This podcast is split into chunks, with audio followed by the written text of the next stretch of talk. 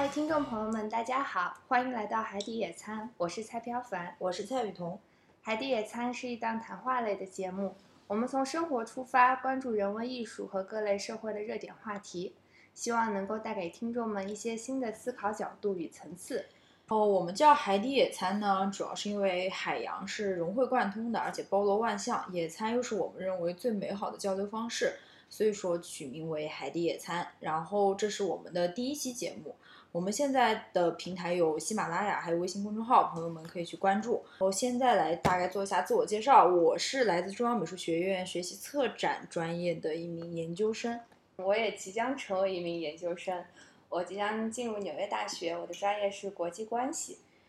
好，然后我们现在就开始说一下我们今天想讨论的一个主题。今天我们要讨论的是一种记录生活或者是展现生活的一种方式。然后这种方式呢，我觉得是最近一段时间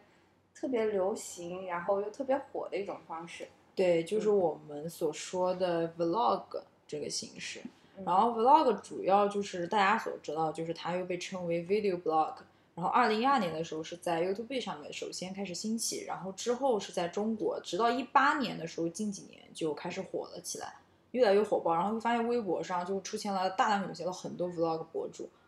我觉得很有趣的一个现象就是在二零一八年这个 vlog 渐渐在微博上火起来之后。大部分的用户，大约有百分之八十的这些 vloggers，他们都是在二十到三十岁这样一个年龄区间，而且大多数的这些用户都分布在一线和二线城市。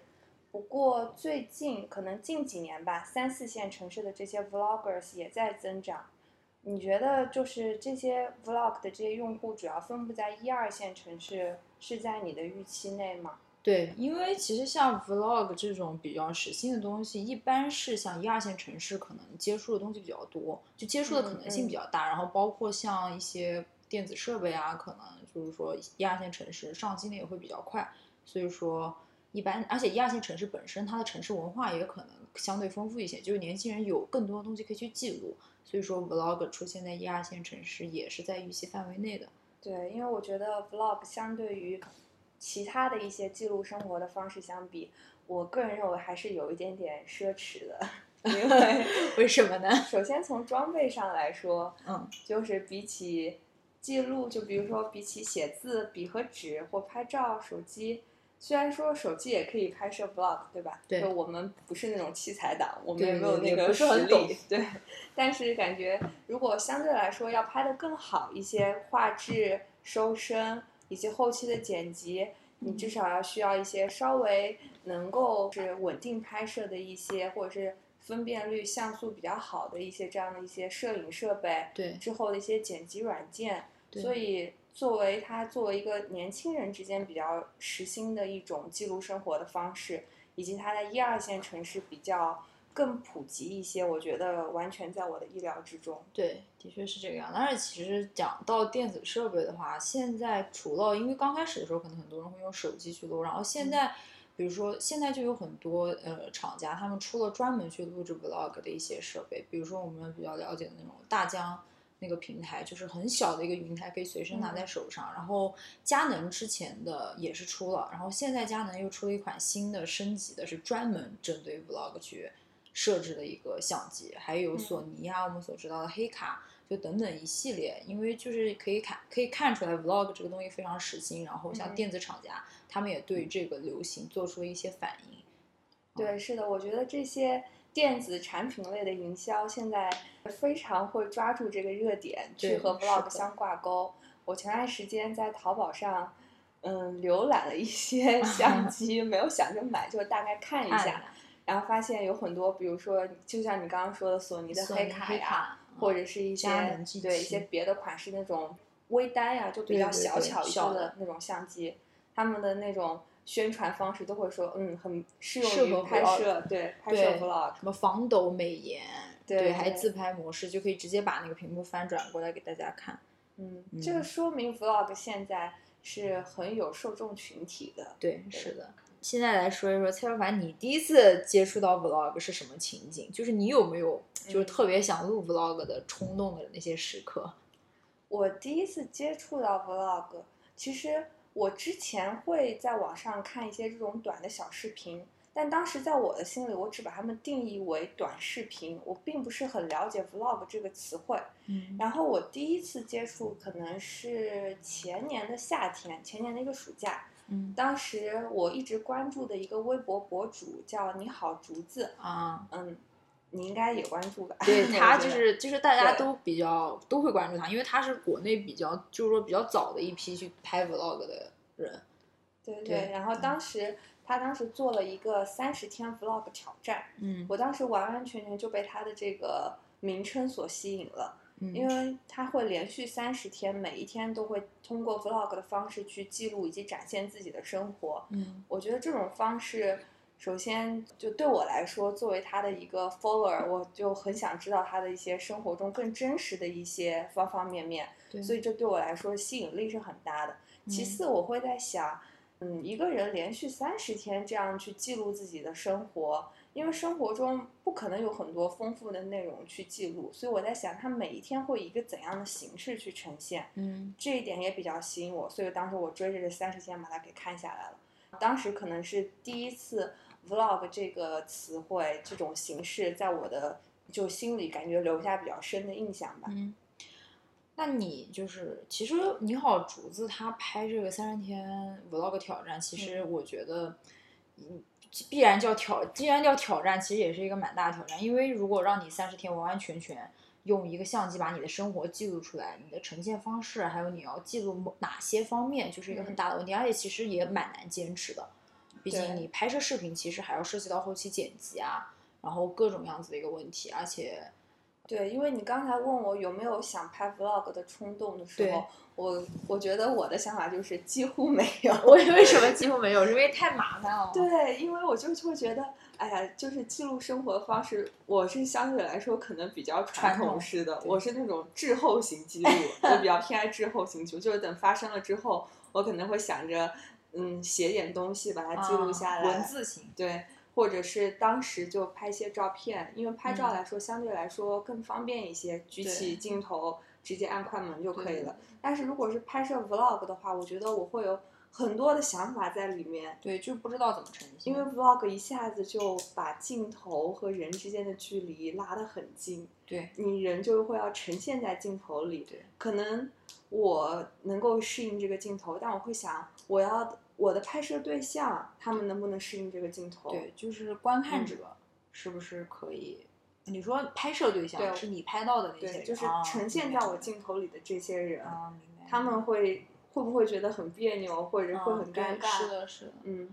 就像其实对我来说，我也是更喜欢照片的这个方式，因为更嗯方便。就而且我用的手机比较多，就是你随时随地看到什么，直接可以拿出来，一按快门就可以记录下来，就可以把它永远的保存下来。但是像 vlog，其实我之前又有尝试拍过，但拍了一次我也拍不下去了，就是为什么？因为我觉得，就是我在干一件事情的时候，我还要想着拿着相机或者拿着手机去按这个视频，就是我的顾虑会很多，而且我的精力其实会分散嗯啊。所以我说，我觉得像三十天 vlog 挑战的确是一个嗯非常不容易的事情嗯啊。你要保证那个一部分你在跟你潜在的一些观众在保证一个交流，另一方面你还要确保自己的生活是一个正常运转的一个状态。对对，嗯因为 vlog 的话，就会把这个 vlogger 的这个角色给丰富化了。我觉得，是的，你要你作为一个拍摄者，但是你实际上会承担着许多角色。其实 vlog 它归根结底就是一个短的小视频，对然后它可以就有点类似于很短的那种，可以说是一小段小电影的那种形式。这个拍摄者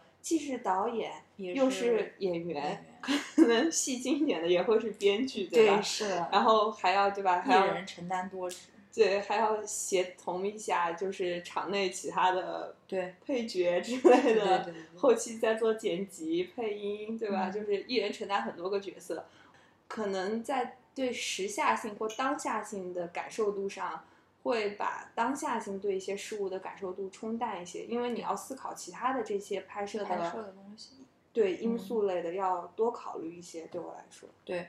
而且所以说，其实现在是呃，我们在微博上看到，就是从你好竹子开始涌现了大量的 vlog 嘛，就是有一些你会发现 vlog 其实有一些就是它会以一个主题去呈现，就是专门的那种类型的视频，然后嗯后期剪辑啊，包括整个的设定还有配乐做的都非常好。但嗯有一些 vlog，我之前就是前段时间看到我一个朋友才发说，他看 vlog 有时候经常不知道这个 vlog 在讲什么，对吧？就是可能是流水账的形式，然后对吧？然后，但是我其实个人比较偏向于那种带主题性的 vlog。其实现在也有很多明星就在拍 vlog。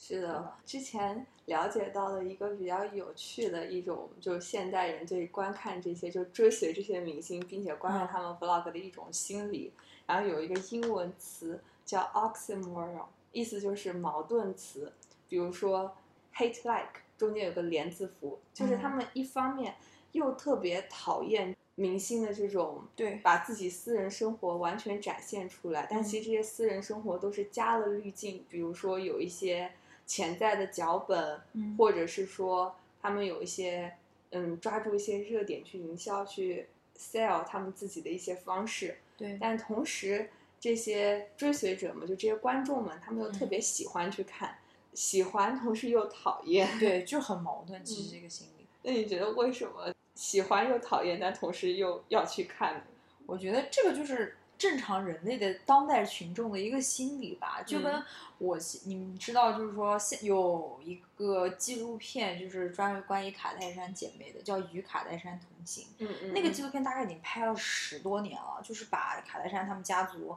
每一天干了什么，嗯。一拍一个季度是一年，就是说从一月份一直到圣诞节十二月份，就是拍整个都拍完，嗯。然后拍他们一年家里发生了什么事情，就不管多私人化那种什么，呃，老公老婆出轨啊，姐妹撕逼啊那种东西，全部都会呈现出来。然后我每次，其实我每次看的时候，我会发现弹幕很多人就是会边看边骂，嗯，对吧？我就发现你们其实也很矛盾啊，你们既然要看，为什么还要就是去骂他们，或者是怎么怎么样？就明明你说你不喜欢卡戴珊，但是你还是会对他们的生活有一种所谓的那种窥视欲吧。其实我觉得像，如果拿明星对象是明星来说的话，其实公众对明星都是有一种。呃，类似于窥探欲这样子的，想了解一个，比如说高高在上或者是光鲜亮丽的明星，他们在生活中到底是一个什么样的状态？即使自己可能并不喜欢这个人，但是还是控制不住这样的一个很矛盾的心理，想要去了解他们。刚刚说的这个卡戴珊，让我想起了国内现在比较流行的爱 vlog 的一个当代小花吧，欧阳娜娜。对对，我看过吗？vlog，其实我看过一两集，我觉得她 vlog 其实还蛮不错的，就是因为像欧阳娜娜，她是本身今年就是说休学，呃，那个不是休学，就是停止工作去嗯国外读书嘛，嗯。她就是把她自己在国外，就是说那个应该是伯克利音乐学院嗯的那个生活全部都给记录下来了。我觉得他 vlog 比较受欢迎的原因，当然第一个排除他不排除他是欧阳娜娜这个事实，嗯第二个就是其实他拍的很平易近人。嗯，一个明，他虽然是一个明星，但是他拍的就是正常人我们学习啊、生活啊，在国外的一个留学生的一个状态，所以说很受大家欢迎。而且他会在会很关键的是很受女生欢迎，是因为他在那个 vlog 里面会推荐很多他生活中去用的东西，也会提供一些比如说小技巧啊，怎么用啊，怎么做饭啊之类的。对，然后准备早饭啊，这样子的，其实就很戳中大众。现在其实他们会想了解看一个 vlog，但是也想要得到一些知识的这样一个心理。对，我觉得你刚刚说，就是他在这个 vlog 里面，可能又会说一些做饭技巧，又会比如说推荐一些护肤品，又会展现个人生活。这可能就是 vlog 最有魅力的一点，它可以把很多不同维度去了解一个人，或者去做推荐的这种方式，把它混合在一起。对，就比如说你一个专业的博主，你是专门教一些英语口语的，对，是的，是的。如果你平时只做一个电台，比如说像我们这样，嗯或者是在网上分享一些你记的一些笔记，怎么去教英语，大众只能获取到一个维度的信息。就是，对但如果你同时有视可能 大家愿意跟着你去学，说明他们对你这个人也是也有有兴趣有兴趣、有好感。但同时你也可以展现一些你的私人生活类的，对或者传播一些和你私人生活类相关的，比如说一些爱用推荐这样子的，对对对对就把这些维度给综合在了 vlog 里面，让观看者去有目的性的或者就是消遣性的去获得或去筛选他们想要的信息。对，我觉得是 vlog 就是比较综合性的一个点，对对而且像 vlog，其实每个人拍就是你通过呈现一些生活啊或者各种方面，会体现出一个个人风格。嗯，如果是博博博主的话，其实我觉得 vlog 的前身就是可能我们现在给它定义是 video blog，就是说嗯拍一些生活性东西。那 vlog 的前身其实也可以看作像美妆视频啊，那些东西最早在 YouTube 上面兴起的，也是一另一种形式的 vlog 吧，就是边化妆边聊天。嗯但是我其实你要说最早看 vlog，我可能就是看美妆视频看的比较多，因为其实女生都会比较喜欢看这类的，就是可以学到怎么样化妆啊这样子的一些技巧性的。嗯，那你觉得作为这些 vlog 的观看者，就比如说你在看这个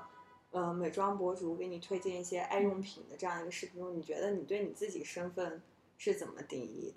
我对我的嗯身份定义，除了是一个普通观看者，另外我也类似于一个就是一个需求者吧，就是我想，我是可能会去很有目的性的去搜 vlog，比如说 B 站，它现在会出现很多 UP 主啊，还有 YouTube 上面会出现很多嗯 YouTuber，、然后我就会，比如说我需要某看某方面的视频，我就可能会去搜。就是说，我想看英语口语，我就搜英语口语；想看美妆，我就看美妆；想看美食视频，我就去看美食视频。就对我来说，我更像是一个想要获取知识的一个嗯在网络世界上不断去搜索的一个人。因为其实网络这个东西有好有坏嘛，就是它可以给我们，就是说它是一个很好的搜索引擎，可以可以给我们提供一些很好的资源，也是一个很好的平台。就这也是我觉得比较好的 vlog 需要去做到的，就是要提供一些知识输出性的东西。你刚才说到知识输出性的 vlog，还给我带来一种感觉，就是它不再是一种单向型的输出。对就比如说以前我看一些博主他们分享自己写的一些东西或者拍的一些照片，我觉得得我只能从他们的文字或者他们拍摄的东西中去单向的获取他们想要传递、想要表达的内容。嗯但现在有了 vlog 的这个方式之后，尤其是比如说上 B 站，你嗯，可以弹幕和大家一起交流。交流。前段时间我一个朋友就给我推荐了一个 B 站的一个 UP 主，他是一个 hiking 的一个博主啊，嗯户外运动的对那种。我就看了一下，发现下面的那些观看者们通过弹幕可以去非常赤裸裸的，就是不加任何掩饰的说出他们对这个 UP 主接下来他要拍摄的 Vlog 的一些期待、一些诉求，啊，或者是对他接下来想要呈现东西的一些想法。对所以我就觉得这些观看者们，他们同时也从仅仅只是被动接受消息，变成了主动的去贡献他们的想法，或者是去决定，或者去影响，就是这个 vlogger 他嗯接下来要怎么样去拍摄他的内容。所以这种交互感、这种互动感，通过 vlog 的这种形式，以及通过这些社交媒体平台的这种交流的方式，嗯让我觉得到达了一个空前的非常强烈的一种程度。对，是的，就是很多大家干什么我都会想到我去找找看有没有专门的 vlog，然后就是很多，嗯但这就其实你刚才涉及到的一点，就是你说很多评论者、观看者他们会在上面打出弹幕上打出自己的诉求，希望我下期能看到怎么样的节目，嗯这就涉及到一点，其实有分。这个 vlog 你是究竟要分享给大家看，还是说嗯纯粹的记录生活给自己看？嗯就是也是涉及到当代人，我觉得一个很矛盾的一点。如果你是想专业做一个 vlog 博主的话，那肯定你是要去分享。但是有些的话，如果是你只是想自己记录，那究竟这个东西该不该被分享出来呢？我觉得私人化的影像应该是比较难被保留下来的。目前，嗯尤其是我们刚刚聊到这些 vloggers，他们的年龄又大概在二十到三十，可以算是非常频繁的活跃在社交网络，可以算是社交网络的主力军吧。我觉，得是的，是的，嗯，所以如果只是单纯的拍摄这些 vlog，又又不把它分享出来，我觉得可能就不叫 vlog，因为它是 video vlog，blog，对吧？就是还是需要和别人互动去分享。你加上我之前看了一个节目，在一个财经类的节目叫嗯 New Money，、里面讨论了关于。嗯，就是中国去采访了一些现在在国内比较火的一些粉博丝很多的，对，就是这些 vlog 博主，他嗯们当初是怎么走上专业做 vlog 博主的嗯这条路的？大部分人给的反馈都是，我以前可能只是拍拍照啊，只是发点东西后来啊。发现看的人多了，对，后来我无意间拍了这 vlog，把它分享出去。我觉得第一步是分享，对，是的，分享出去之后，发现可能大家给的这些正反馈特别的多，或者是嗯积极类的这种回应特别多，很喜欢你拍的这些视频，我们嗯很我们很喜欢看，接下来我们想看到怎样怎样的，嗯这种互动感一旦多了，就会水涨船高嘛。我觉得，就接下来这些博主就会更多的想着要怎么去拍摄这些 vlog，去巩固他原有的粉丝就是群体啊，或者是积攒更多的人气啊。嗯所以我觉得 vlog 如果失去了分享，失去了这种社交平台的展示的这一个很重要的环节，嗯，它可以说就失去它的意义了吧？对，因为像 video blog blog 这个东西，其实也就是基于社交网络去发展出来的，嗯，对吧？但是其实也涉及到一个问题啊，就是 vlog 一个很重要的问题，就是它是重点，其实大家都想通过 vlog 了解一个人的真实的生活，嗯那其实这个真实性也是一个现在所存在的问题，因为嗯其实大家会把非常好的一面去呈现出来嘛，然后也会做一些后期的剪辑啊这样的东西，就是很多时候就像很多明星拍 vlog，有的人会说这个后面其实是有团队嗯专门去制作的，就对这种现象你是怎么看？就是真实性的问题。我觉得看这个观众他们的心理诉求是什么。嗯其实，比如说像看一些 vlog，有没有团队策划，这个可能并不是观众考虑的重点。比如说，举个例子，你之前跟我推荐过你喜欢的一个 vlog，那个博主叫野生珍妮，啊对我 特别搞笑 是对，特别搞笑，生活中那种很无厘头的那种黑色幽默式的一些超级片段。你当时给我看之后，我我也是就是哈哈哈哈哈，但是笑完之后，我就会觉得，嗯，可能这个有一些团队策划的因素在，里面。是有，但是我觉得这个不在我考虑的范畴之内也无。所谓。对我觉得有没有团队策划后的结果。对，对我来说并不重要。我看到的就是你呈现出来什么样的东西，因为我对你这个 vlog 的定位就是幽默博主，我就是想在你这里图个开心，啊，对，就是为了开心去看。对，所以我就是要看观看者他的心理诉求是什么。但我觉得可能大家对明星类的真实性类的可能更在意一些，对，是的，因为？我觉得会，因为就是关于明星，大家都是想知道生活中这个人是什么样嘛，是不是跟你喜欢的那个在舞台上看到的那个人是不是一样的，是不是有冲突？所以说，大家对明星的这个还是希望能看到明星更加真实的嗯一个记录的方面。嗯，不过你刚才说到真实性，我又想到了另外一个方面，是就是因为我发现身边的一些朋友呀，他们现在拍摄 vlog 变得越来越多了。对，嗯，我觉得有的时候大家的记录就太过于真实了。过于真实。对，就是真实到可能是就像一个日记式的、流水账式的去记录哦自己的生活。刚才又想到一些很多有一些比较另类的一些 vlog，就我之前看到就是说一些博主就是专门展示无聊的时候可以做些什么，可能就是 就专门拍一个几分钟的一个空镜头，就是什么都没有，记录一片树叶是怎么掉下来的之类的，或者是哦。自己是怎么把一碗饭中有多少粒米给数清楚的，啊，这这么无聊吗？或者是去还有更夸张，就是去数一粒草莓上有多少颗籽这样的。所以这说明每种观看者就各式各样的，他们有不同的对 vlog 的这种心理诉求。嗯，感觉真实性可能只是大家想要了解的一个小点或者是一个小类。对，嗯，你刚才还说到你身边的朋友，哦很多人会去拍 vlog，、对这但是怎么样？我身边的一些朋友吧，就我觉得近期可能更多的人去尝试拍一些 vlog。对，我觉得大家就是还是比较真实的，就比较勇敢会去 把自己的生活的，比如一天或者是一些旅行中的一些细节性的东西都会展现出来。嗯跟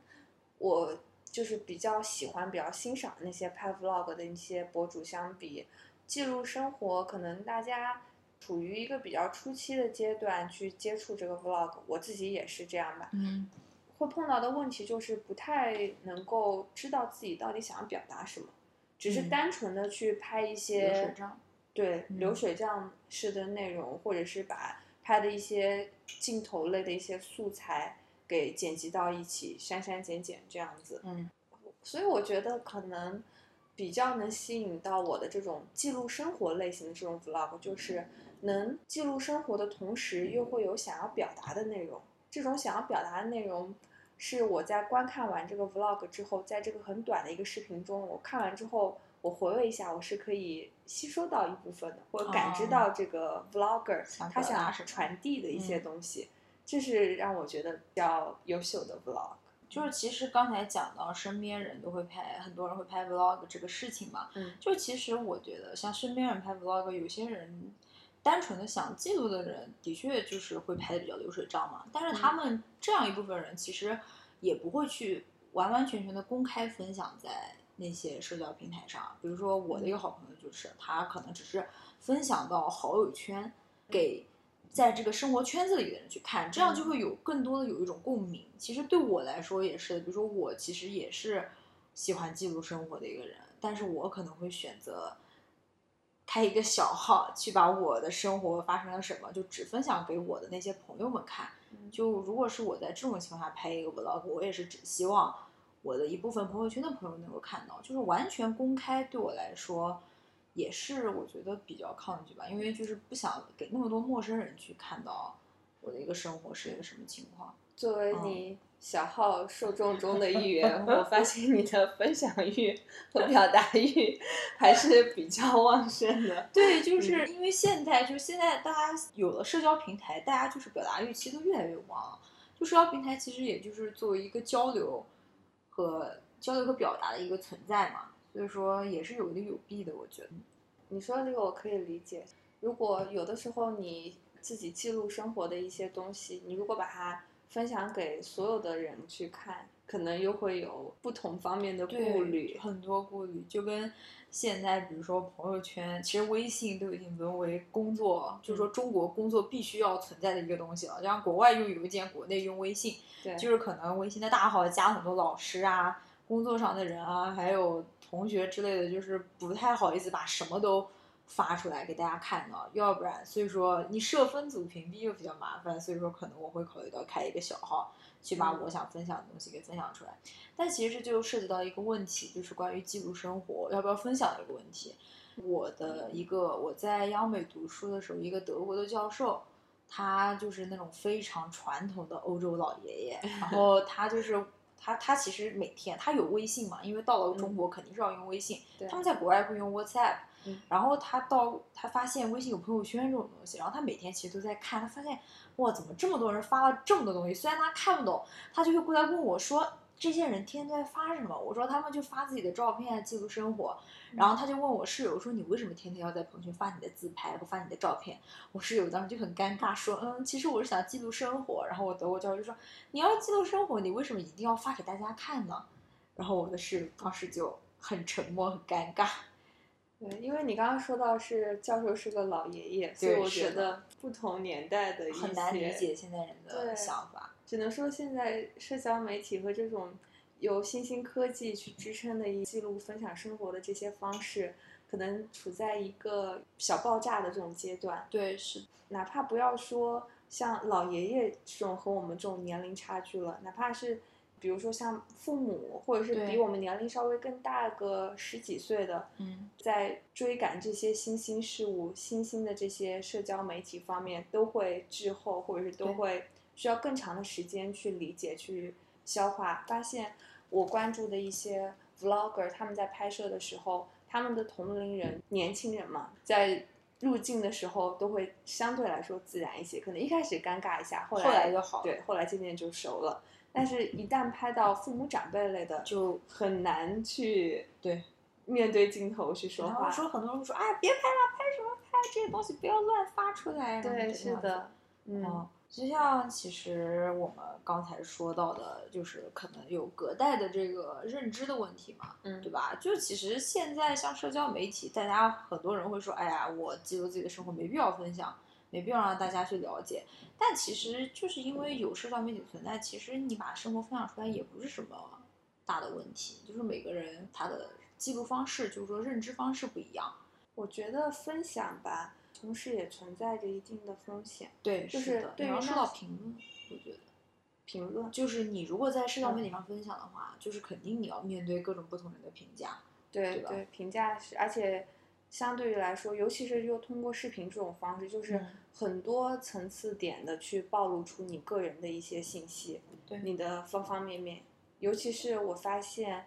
看一些我之前通过别的一些方式去了解的一些 vlogger 或一些博主，我在之后再通过他们的 vlog、他们拍摄的视频去了解到他们之后，会发现，诶，前后这个认知有一个，甚至是一些扭转性的不。一样。对，就比如说只通过拍摄的照片，我大概会会给我也会就是给大家贴一些标签类的，就在心里会贴，哦我会觉得啊，他是一个怎样怎样怎样的人。然后通过看到他拍的视频了，他开始说话了。因为视频中又有他的表情动作，他说话，他和别人的相处方式，嗯，这些综合性的信息一下子都展现给我了，我就发现哦，原来他这个方面是一个这样的人，的人，对，就是还是一个在给别人贴标签的过程，但是可能说这个标签贴的更多更细了。对我所以我觉得这也是一个比较危险的事情。对，因为嗯 vlog 就是像是一个比较多元性的东西嘛，嗯，而且像 vlog 和社交媒体啊这种东西，我觉得像小小视频、短视频这种东西，我觉得其实也是一个寻求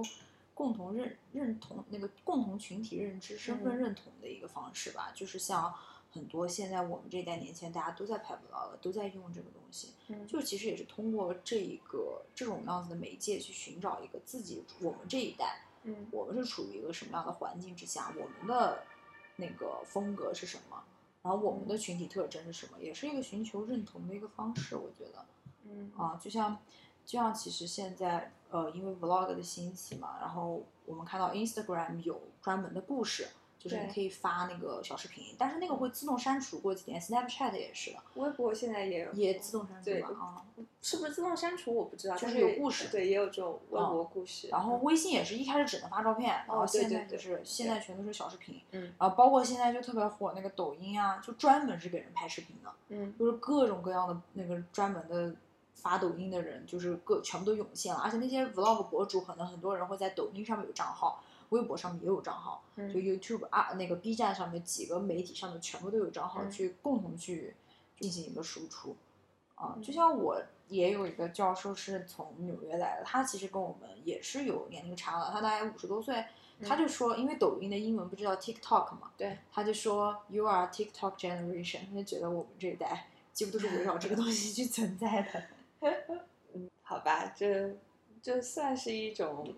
你觉得很难去定义它的好或者是它的坏，，有好有坏吧。因为任何一种记录生活的方式，既然它存在，我觉得都有它的合理性。对，是的嗯，就是对时代的一个反应嘛。就相当于以前的那个时候，大家可能最早的时候没有相机的时候，可能很多画家他是通过画画，可能嗯也是他记录生活，他表达他对生活的认知的一个方式。嗯然后，然后到后来有了相机，然后就发现很多摄影师啊，他们会通过这个去记录生活。嗯就比如说我们知道的一个女摄影师叫南戈尔丁，就是嗯她是大概是五六十年代的时候出生在美国的一个摄影师，她就非常有名，因为她开创了一个叫私密视觉日志的一个记录方式。她是一个比较离经叛道的人，她会就她通过一台胶片机，把她和她朋友那些非主流群体的朋友，就我们现在所说的 LGBTQ 啊，他们在一起生活的状态，用相机完完全全的给记录了出来。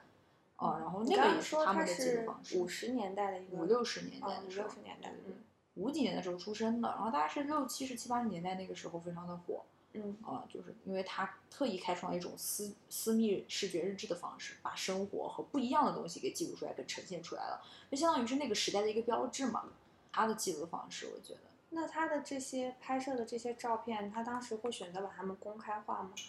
当时是没有公开化，它是后来的时候，就是被发现了之后，然后才开始进行一个公开化。就是当他认知自己成为一个艺术家之后，这些嗯东西当然是有一个公开化的阶段。但是他在拍摄的时候，可能是会带一些目的，就是说我是想就，但这目的其实也比较单纯，就是想把属于我们那个时代的东西给呈现出来。嗯然后到后来，大众会发现他的拍摄视角就非常独一无二。嗯，就除了有他自己的风格，也可以代表那一个时代的特点。然后嗯所以说这也是他非常有名的一个原因。主要是因嗯为当时并没有其他的摄影师能够做到像他这样去关注这些所谓的这些亚群体、亚对文化他们的的生活的方式。对，那他有没有一些特别有名的摄影作品？他有他有一个影集叫《性与爱的那个叫什么？我知道他的英文，但中文我记不清，记不太清楚。然后就是专那个那个影集那个作品，其实就是关于他记录他这个整个，就是说跟他一起放逐到非主流边那个非主流边缘的朋友们的一个生活。他最有名的作品其实就是这些，拍了很多。他有拍他自己被被她男朋友打的一个自拍，啊是我记得当时我看了一下那张自拍，他一种类似于家暴之后的一个自拍对对，对对对？对，叫那个他作品集叫《性依赖的叙事曲》。嗯就是发了很多那些他的朋友们共同的一个独立和依赖的一个成长的心路历程，但是这些镜头其实都是不带任何修饰的，不像现在我们可能会加一些后期啊什么的，他那个是完全不带修饰，就是很赤裸裸的呈现，就是是一个我觉得是一个记录方式吧，但一个很大胆的记录方式。嗯哦，所以说我们刚才说，嗯，觉得身边有一些人拍 vlog 可能完全是流水账式的，去记录没生活。没有主题什么的，可能也延迟过早，说不定人家之后 成了艺术家、之类的，意识流，这样子对，变成一种对吧？流水式的，就像你刚刚说，意识流的一些方式去记录生活。嗯所以任何一种记录的方式，我还是觉得存在就合理，就有它的意义意义啊。只是看你关注的点是什么，你想表达的是什么。对所以完全以创作者为中心的一种表达嗯方式、分享方式。然后你刚才说到那个南格尔丁，我又想到了另外一个摄影师。之前我看过一部关于他的纪录片，嗯，就是薇薇安迈尔。啊，保姆摄影师，对，之前关于他一部纪录片叫《寻找薇薇安迈尔》，他很有趣的一点就是他是那种通过自己的相机，通过自己的镜头去记录这个城市，记录自己的生活，记录他人的一些嗯生活中的一闪而过的一些片段，但是他完完全全的不把它分享出来。对他把他就本身是一个有收藏癖的人，对当时他把这些胶片都保留在收藏在自己做保姆的那户人家里，嗯直到他后来去世了之后，有被一个年轻人发现了，嗯呃，那个年轻人叫什么？好像叫 John 什么什么，我记不得了。之后会查一下，我们可以公众号的那个后面的一些注释里。对，就我们今天提到的之后都会嗯放到嗯我们号里。对然后被分享出来之后，大家才发现，哇，原来表面上看起来是一个保姆的人，他其实是一个摄影师，是一个艺术家。他对拍摄了这么多卷这么珍贵的去记录城市生活。当他当时做保姆的时候是在芝加哥，之前他嗯是在纽约。嗯就这么多城市生活的方方面面，能反映出当时的可以说是一个社会面貌吧。嗯就是大家会发现他拍摄的这些内容很有它的意义和价值。嗯所以我觉得这种拍摄、这种记录，但是又不去分享，可以说也是一种比较另类的方式。对，是的，嗯就是